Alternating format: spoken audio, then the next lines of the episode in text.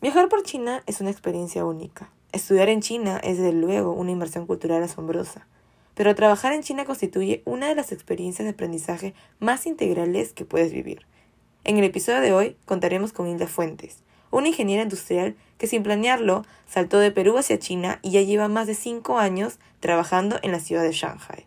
Acompáñanos a descubrir su historia y a conocer más de la experiencia de trabajo de los peruanos en China. Sinodiálogo nace por la necesidad de compartir y difundir diversos temas sobre China de una manera divertida, fresca y diferente. Se sabe que hay mil y un mitos sobre este país y en este podcast te contaremos lo que hemos aprendido y vivido en el gigante asiático. Somos Elena, José y Diana, tres apasionados de esta cultura, que de lo poco o mucho que sabemos, queremos transportarte por unos minutos a China para conocer y aprender más de este fascinante país. Esto es Sinodiálogo Podcast.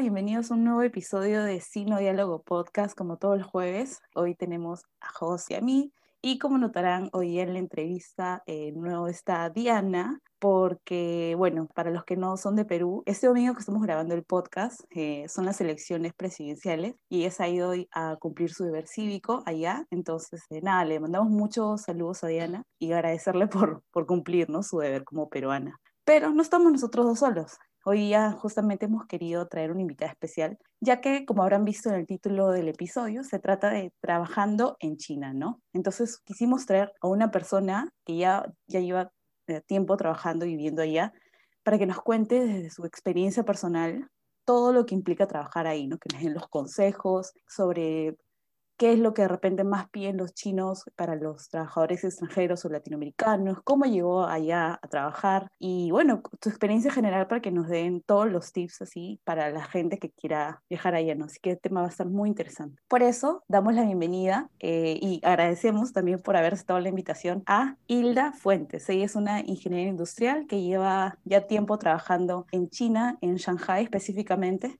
Entonces, Hilda, bienvenida, gracias por acompañarnos hoy y preséntate brevemente a las personas que te están escuchando. Hola Elena, hola José, muchas gracias por la invitación y muchas gracias a todas las personas que nos, nos están escuchando también, sea en Perú o en todas partes del mundo. Sí, soy Hilda, eh, soy de Pisco, de Perú, como lo bien dijiste, soy, bueno, egresada de la Universidad de Piura, Ingeniería Industrial y Sistemas. Llevo siete años en China y ahora trabajo como directora de operaciones en Show Art. Es una empresa china hongkonesa que diseña y construye las tiendas para retails de marcas exclusivas eh, francesas e italianas como Gucci, Guerlain, etc. Y bueno, encantada de participar con ustedes. Genial, muchas gracias Hilda, ¿no? Agradecerte por tu tiempo. Sabemos siempre la diferencia horaria, 13 horas, ¿no? Eh, entre Lima y en este caso Shanghai. Pero queríamos comenzar, ¿no? Esta entrevista un poco conociendo de tu historia, de cómo así llegaste a China siempre se dice, ¿no? Eh, sobre todo una amiga que siempre comenta, ¿no? Eh, su papá siempre le decía, la educación, hija, te llevará lejos, tan lejos que de repente te puede llevar hasta China. Entonces, la primera pregunta y un poco también para nuestros oyentes es, ¿cómo llegaste a China, ¿no? ¿Cómo decidiste trabajar eh, en un lugar tan lejano? ¿Fue algo planeado o, algo, o algo que salió? Así Algo, eh, sí, lo cuento súper breve porque es muy curioso. No lo planeé. Mi sueño era quedarme en Perú para siempre cuando estudiaba, estaba en la carrera y hacer patria, contribuir a mi país cuando termine la carrera. Entonces éramos, era una, creo, de las dos personas del, de la facultad que, de mi promoción que decían, no, nos quedamos en Perú para siempre. Bueno, cuando estaba en la universidad decidí hacer la tesis en tres meses y el profesor que me asesoró vio que era como que muy insistente con terminarlo en tan poco tiempo y junto con la universidad me ofrecieron hacer un internship en México y me fui para México por tres a cuatro meses y estando allá yo buscaba trabajo en Perú, solamente en Perú porque era mi sueño volver. Y yo no me fijaba a dónde postulaba en la bolsa de empleos de mi universidad. Y dentro de las 300 o 400 aplicaciones que hice solamente una empresa me, me, me, contactó y era de China y yo no me di cuenta que, me, que había postulado a China, o sea, jamás. Y yo dije, ¿qué en qué momento? Y bueno, no sabía en aquel entonces ni, ni inglés, no sabía chino, estaba solamente dos meses y medio en México, no tenía experiencia, pero en aquella época era mi ilusión hacer la entrevista por Skype y era la primera vez que usaba. Bueno, yo dije, me van a decir que no, obviamente porque no tengo nada de ninguna capacidad que creo que, que la empresa pueda querer. Hice la entrevista y al día siguiente me dijeron que me venía para China. Entonces, sí, fue súper curioso. Y, y, nada, volví a Perú luego de los meses, a pesar de que en, en México me, me, pedían quedarme y tal, súper buenos porque te duplica, me duplicaban y me duplicaban el suelo para quedarme, eran muy, muy lindos. Wow. Y bueno, nada, volví a Perú sí, y, y, me vine para China. Estuve en esa empresa que era eh, dueña una peruana y una mexicana. Y bueno, al año y medio, casi dos años, yo quería volver a Perú porque insistía con mi sueño de hacer patria allá. Y cosas del destino, dos empresas en Shanghai me, contra me contactaron. Y bueno, creo que entendí que necesitaba quedarme un poquito más acá y, y ya han pasado más, poco más de siete años. Así siempre pasa, que dice un poquito, un, un, un hito más, un hito más y te terminas quedando bastante tiempo ahí en China. O sea, tú apenas te, termina, te graduaste, postulaste una empresa, te fuiste a México por, unos, por un tiempo. ¿no? ¿Cuánto tiempo estuviste en México? Cuatro meses. Cuatro total. meses. Y luego de ahí te fuiste a China, ¿no? A trabajar. Empecé, por, por si acaso nadie sale, creo yo, hay que pagar derecho de piso.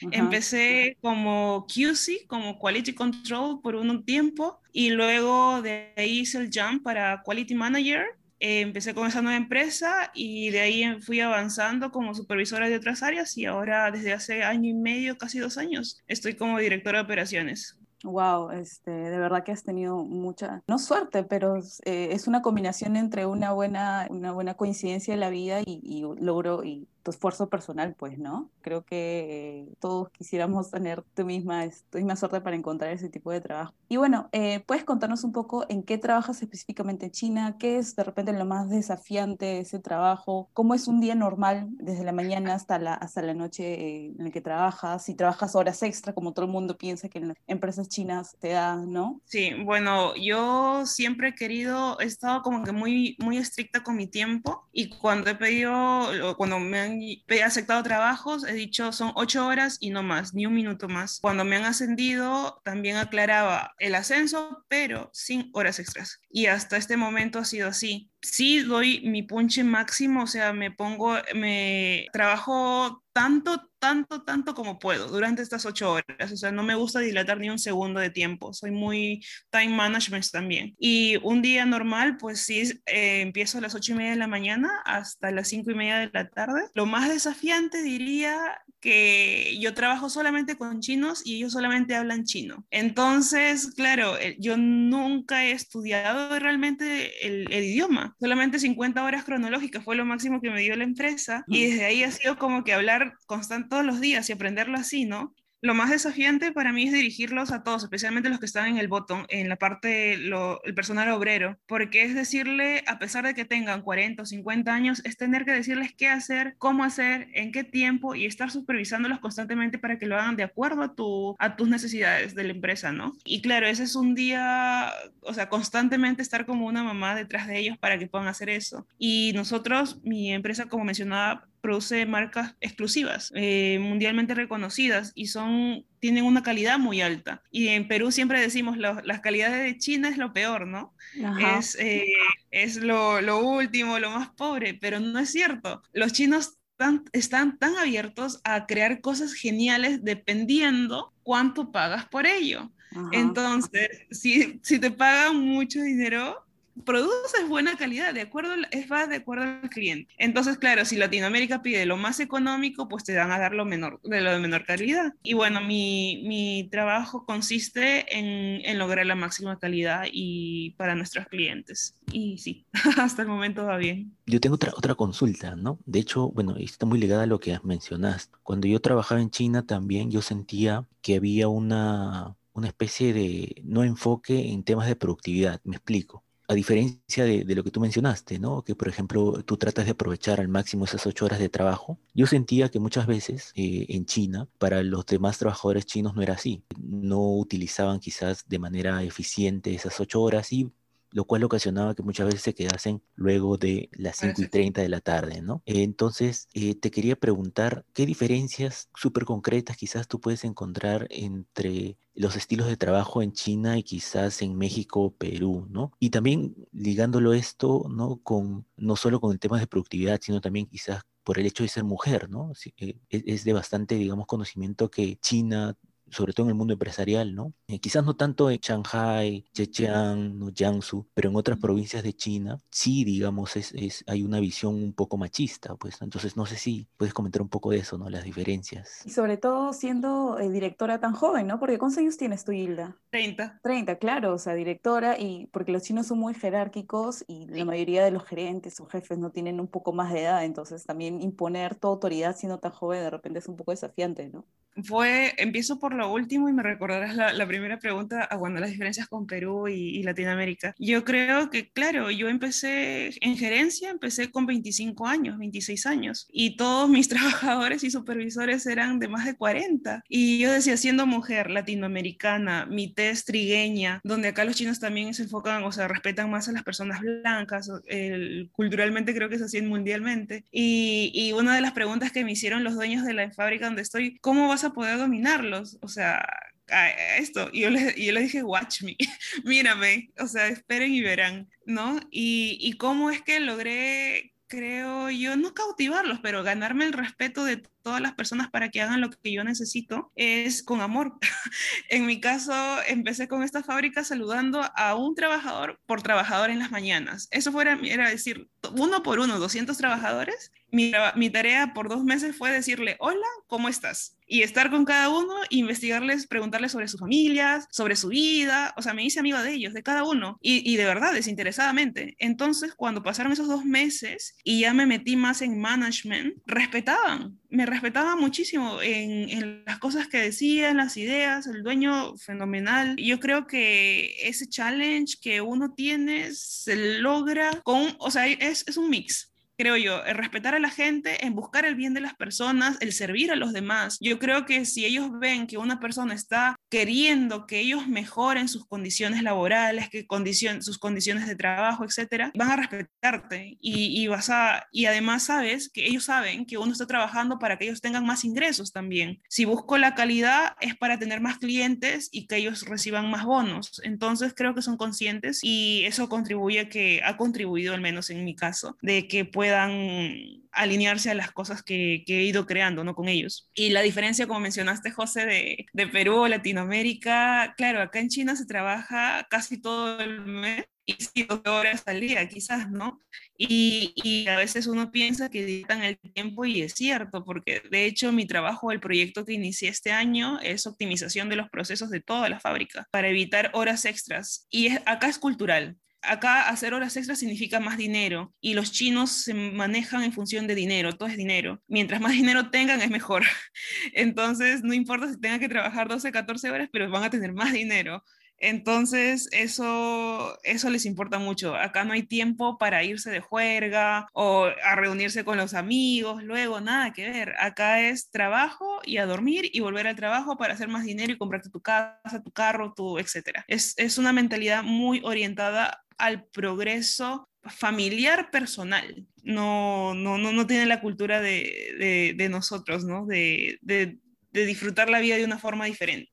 Claro. Y quizás alguna otro, otra diferencia, quizás en la comunicación, cómo es, digamos, el tema de relaciones laborales, no sé si... Ahí, claro, ahí yo creo que lo que mencionabas era la, la, jerarquía. Los chinos están muy orientados a quién es el líder, quién es el jefe, y le van a obedecer aunque se equivoque, porque tienen una mentalidad un poco más cuadriculada, digamos, o sea, no existe una refrenda o como en Perú creo yo que existen los sindicatos, que claro, que un trabajador puede disputarle ciertas cosas a una empresa, a un, supervisor, ¿cierto? Acá no, acá el líder dice esto, se hace esto. El dueño de la, de la, empresa dice eso, se hace esto. El presidente dice eso, se sigue esto. ¿Pero por qué? Porque ellos son conscientes que todas las decisiones que se tomen es para el progreso de todos no es por el interés personal. O sea, yo siento que es, eso es lo que, al menos lo que se vive en mi empresa y lo de China, que sigues porque eres consciente de que va pensado en tu propio progreso, el progreso de cada persona. No es individualista, creo, y acá, acá todo se trabaja en grupo.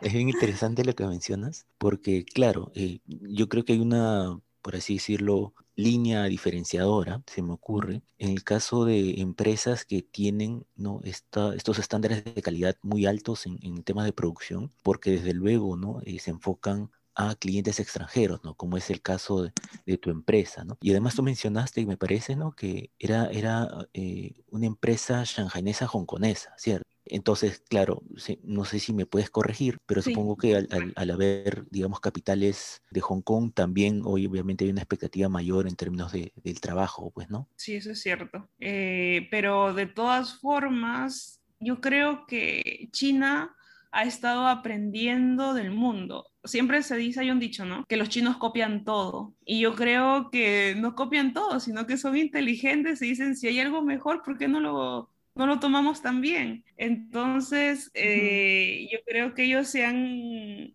siguen viendo no solamente por Hong Kong o lineamientos de europeos, etcétera, siempre están buscando mejorar y siempre están lo que comúnmente se tiene por copiar, siempre están viendo, oye, ¿qué tienen los demás? Y, y, nosotros lo seguimos. Entonces, creo que la cultura ahorita es como que muy progresista, muy cambiante. Por eso acá en China todo cambia cada dos meses. Sí, es muy interesante porque eso también aplica no solo a empresas en China, sino también empresas en China, perdón, empresas en China en China, sino también empresas en China en otros países, ¿no? Porque trasladan su cultura empresarial. Yo que trabajo también en una empresa china es totalmente igual, ¿no? A pesar de que estoy acá en Perú, este, es como si ingresara en la puerta y estuviera en China, ¿no? Exactamente igual. Y como tú dices, ¿no? A pesar de que tienen muy em, son muy cuadriculadas ciertas cosas, creo que también igual a veces copian, eh, como tú dices, cosas de, de la cultura de, de, otros países para tratarse de adaptar, ¿no? Este, pero igual es poco a poco, ¿no? Porque los extranjeros también ahí aportamos. Y yo justo a mí me pasaba algo muy interesante y bueno, también me gustaría que Hilda me, me comente un poco. Eh, cuando tienes chinos a, subordinados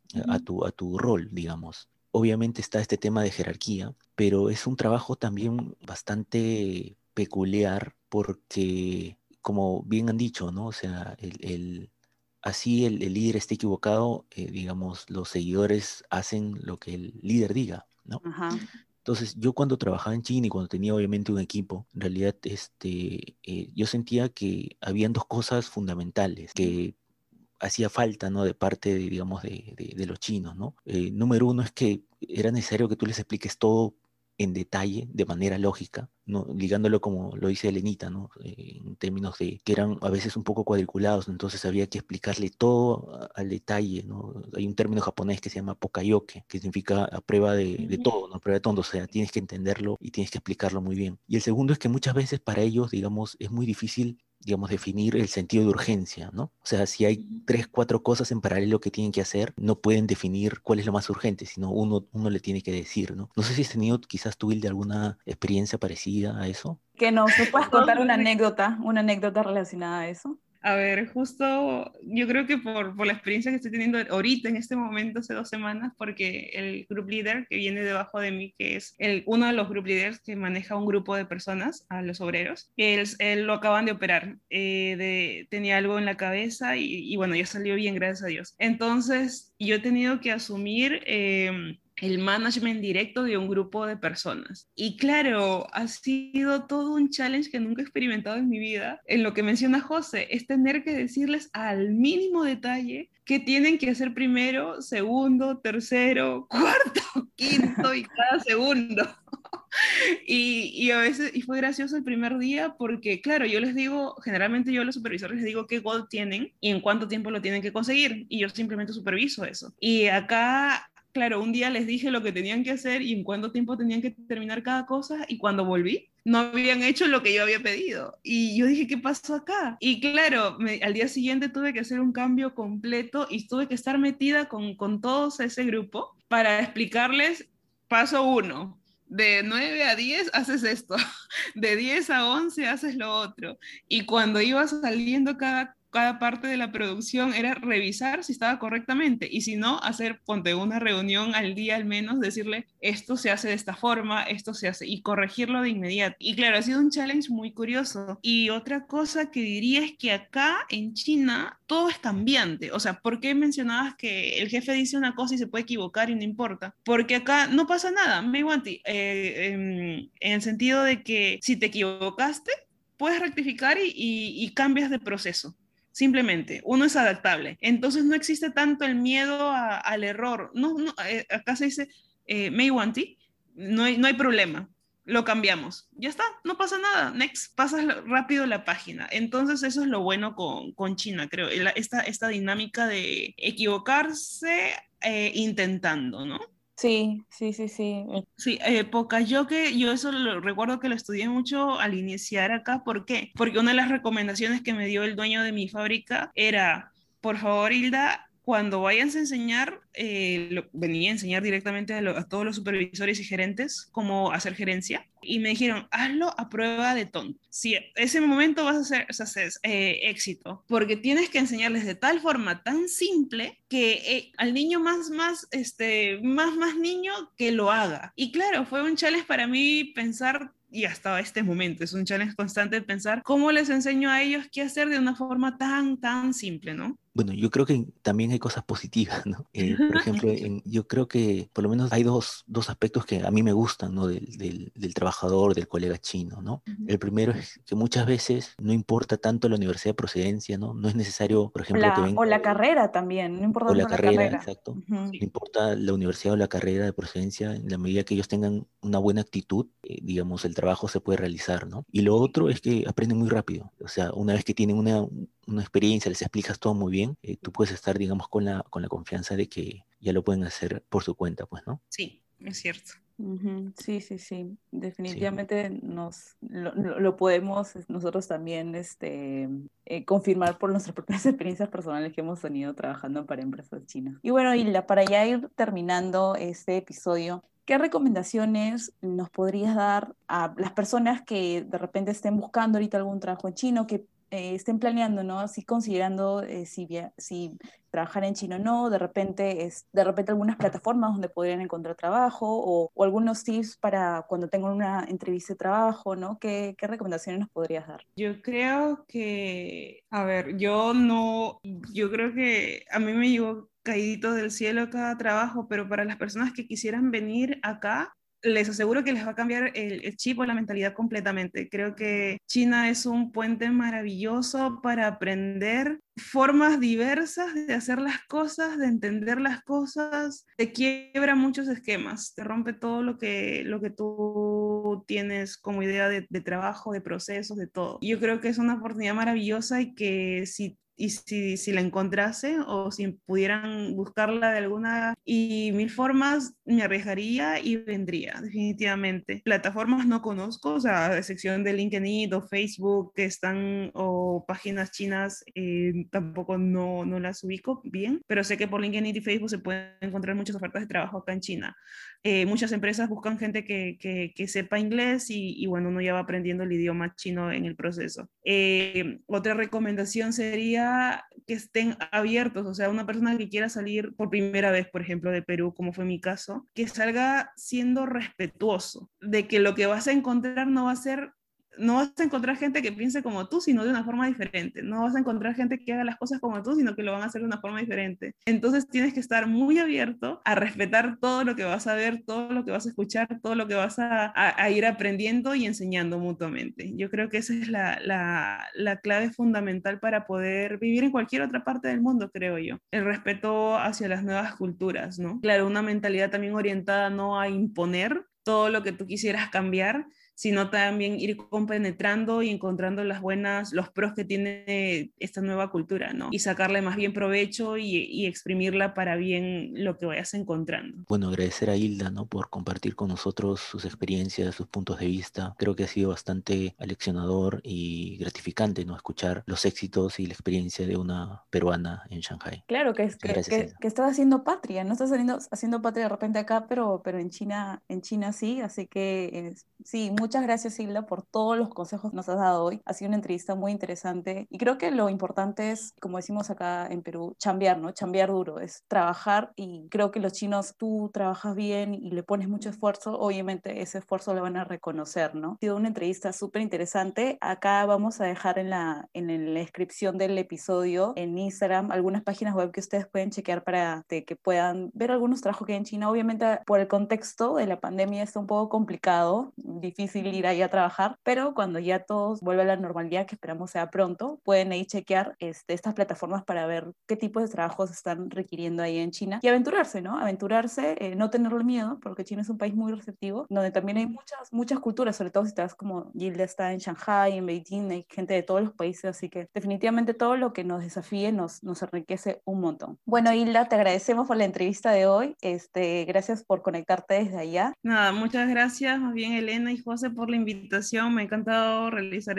este conversatorio con ustedes, les mando un fuerte, fuerte abrazo, los mejores éxitos eh, en sus carreras profesionales en lo personal. Y a todas las personas que nos están escuchando también un abrazo muy, muy grande, que se arriesguen siempre, que intenten todo lo humanamente posible para alcanzar sueños y que sueñen muchísimo, especialmente servir a los demás. Creo que eso va siendo como una escalera interminable. Así que todos los éxitos del mundo y ojalá y nos veamos pronto, sea aquí en Perú, en China, en cualquier parte. Un fuerte abrazo. Muchas gracias. Gracias, Hilda. Nos vemos entonces en el siguiente episodio de Sinodiólogo. Como saben, todos los jueves nos pueden encontrar en Spotify, Anchor, Google Podcast y en todas las otras plataformas disponibles de podcast. Nos vemos. Muchas gracias por estar hoy día con nosotros. Chao, chao. Chao. Bye.